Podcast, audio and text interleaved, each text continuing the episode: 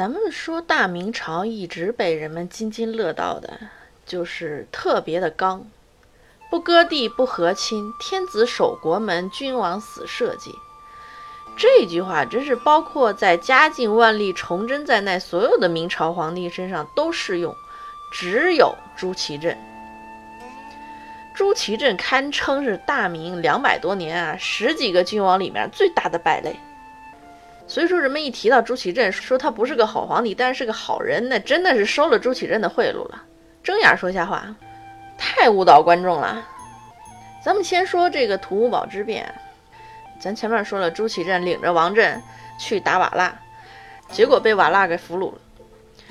这一仗啊，不光把皇上丢了，大明总共伤亡将近三十万，是大明开国以来从来没有过的大败。而且大明帝国最精锐、就配备最先进火器的京师三大营毁于一旦。此后虽然是重建了，但是再也没有之前的战力。还有包括随行的文官武将，可以说整个大明朝的这个中枢啊，几近被一扫而空，整个京城门户大开。这前面刚刚经历了永乐盛世，加上仁宣之治，相当于鼎盛时期的这么一个帝国啊，经此一败，就几乎到生死存亡的关头了。已经可以说啊，这个这一场败仗，把大明朝数十年累积的文武人才、精锐部队，加上数不清的战略物资，一招断送。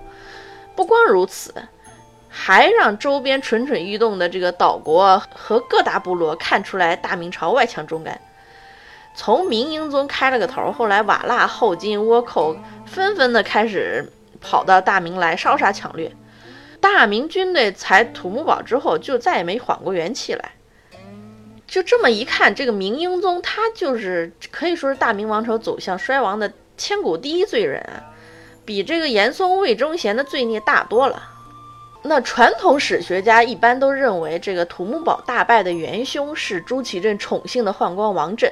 他一路上犯了各种匪夷所思的低级错误，才导致大勋覆没。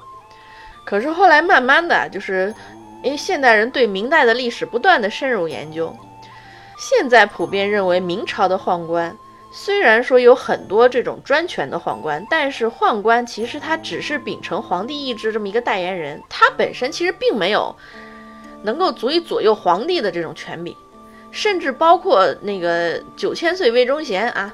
这号称是党羽满天下，是吧？崇祯这么一个刚登基的新君，也是轻轻松松就把他拿下了。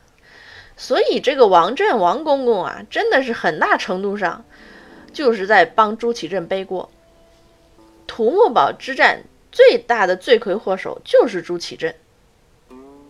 当然，你说他如果只是打了一场败仗，他还不算是说最昏的昏君啊。朱祁镇。还有更过分的，不只是丧失辱国、苟且偷生，而且临阵投敌呀！什么叫天子攻国门，君王卖社稷啊？这个真的是前所未见啊！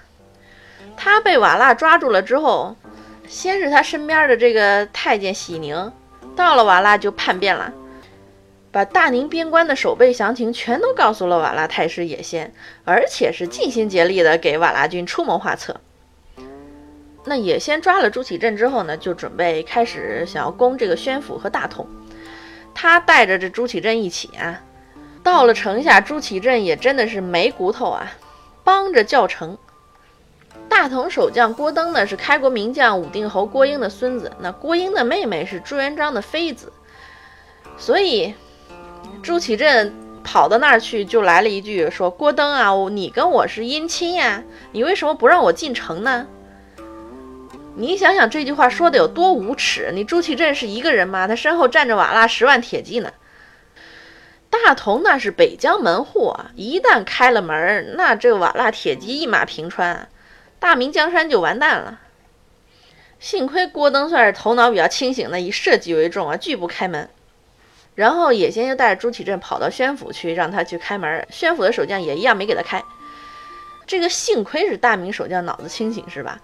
但是你也可以由此看出朱祁镇他是有多贪生怕死，而且是简直是混蛋加三级。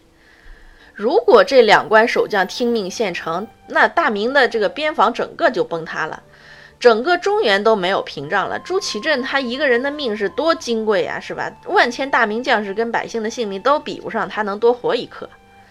你想想，这个前面北宋靖康之耻历历在目啊，国破家亡之后，这些个皇亲国戚啊。他家里边那些老幼妇孺都是什么待遇？他难道不知道吗？就哪怕是一个普通人，是吧？你被歹徒抓住了，去威逼开自己家大门，自家里边老婆孩子、母亲都在呢。一旦被抓住了，那肯定好不了。那稍微有点血性的，也不会去给开门去。朱祁镇这身为一国之君啊，平日里锦衣玉食，受万民敬仰，是吧？他这不动脑子的一场败仗，已经葬送了数十万将士的性命了。然后现在还一点气节都没有，带着这个瓦剌军去扣关，这简直是无耻至极呀！而且特别让人气愤的是，他甚至不觉得自己当时这个叫门的行径是逼不得已，心中有愧。他复辟之后，还给当时不肯给他开棺的这个郭登啊，以此为罪，把他削爵流放。那当时宣府的守将呢，因为死得早，躲过了朱祁镇的报复。可是朱祁镇把他的儿子给下狱了，然后给杀了，这个真的是不要脸到一定程度了。那传统的史学家呢，通常认为说，年少的朱祁镇在位的时候，就正统年间啊，各种这个弊政啊，都是这个背锅王啊王振公公干的。那么等到朱祁镇复辟之后，是不是真的就那个痛定思痛啊，痛改前非了呢？当然没有了，而且不光没有改，还学会了几分暴君的习气啊！可以说，这个之前的朱祁镇也就是败家而已。可是复辟之后的朱祁镇，才真的是大明的这个千古罪人啊！复辟之后呢，一心就是清洗朝堂，党同伐异。杀了很多在京师保卫战里面有功的朝臣，像咱们前面说的这个于谦呀，还有很多这国家栋梁之才。这个景泰年间的文武要员被清洗，这朱祁镇是真的是不管三七二十一啊，就一心呢就是党同伐异。当然了，这些事儿呢，这个他被关了那么长时间，上台来处理一下朱祁钰的这些个朝堂，这个也是难免的。他可是他还干了两件事，这个可以说是疑惑后世千秋啊。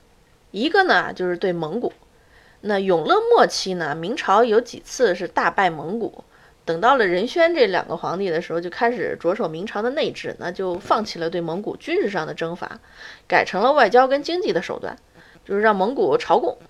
那为了防止。蒙古作乱呢？明朝一向是规定蒙古入贡必须经过大同再进京师，因为大同是边关重镇嘛，他不怕蒙古做小动作。可是到了朱祁镇时期，蒙古达达部的那个伯来呀，就跟他说他要走陕北蓝线入关纳贡，然后朱祁镇这个猪脑子居然同意了。那个时候河套地区空地三千里，无人驻守啊。蒙古人打着入贡的名义，顺利进占了河套平原，然后就不走了。这今天来几个部落，明天再来几个部落，慢慢的就把那地儿给占了。朱祁镇惹了大祸，但是又无力驱逐，于是那一片地方就落到了蒙古人手里。这个河套平原对中原王朝的战略意义，你想想蒙恬，想想卫青，这个可想而知啊。结果就此落到蒙古人手里，然后不断有部落到这儿迁徙，长期驻扎，而且以此为基地啊，年年滋扰大明边境。这个河套之患成为大明此后最严重的边患，一直持续了百年。这个事儿真的是只能怪朱祁镇长了一个猪脑子，做事真的是想也不想后果。那当然，这个河套之患呢，还只是一个持续了百年的一个边患。那另一个事儿真的是葬送了整个大明啊，就是纵容建州女真。朱瞻基的时候呢，建州女真是被封为建州卫。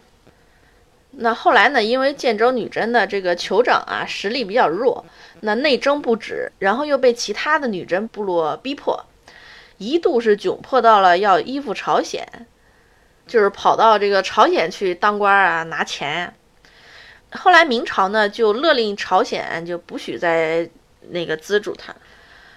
到了朱祁镇复辟之后呢，朱祁镇对建州女真是大力安抚，予取予求，哪怕建州女真经常跑来滋扰边境，朱祁镇还是幻想着笼络为主，而且做出了一个对建州女真壮大至关重要的决策：开抚顺关马市。专供建州女真三位交易，允许他们用那个马匹、人参、貂皮等那些土特产换大明境内的服饰、粮草、铁锅、耕牛、农具这些个生活必备品。然后在大明的这个经济扶持之下，建州女真的部落很快就是壮大。壮大的结果是什么呢？他对朱祁镇感恩戴德，然后频频的入寇，掠杀边民。这个你不得不说啊，什么样的主人，什么样的奴才，是吧？朱祁镇自己不是啥好人，养出来的附属呢，也不知道感恩。一直到朱见深即位之后，派了大军对建州女真全力围剿。那建州女真经此重创呢，就开始重新降服。可是当时朱祁镇建立的这个抚顺关马市一直保留了下来。通过互市，建州部很快恢复了元气。几代之后，后来的建州卫都指挥使起兵叛明，这个人叫努尔哈赤。又过了很多年，努尔哈赤的子孙进入了大明的紫禁城，明朝就此结束了。这个事儿真的是，你想想也不一定非得怪到朱祁镇头上，是吧？毕竟这个这么久远之后的事情，他未必想得到。可是你又不得不怪到他头上。你想，他复辟之后在位仅仅八年呀，能把皇帝当成这样啊，给他的儿子和这个子孙后代留下这么多后患，可真是不容易呀。好啦，朱祁镇的丰功伟绩，咱们先聊到这儿吧。随便一说，感谢您的关注和收听，咱们下期再见。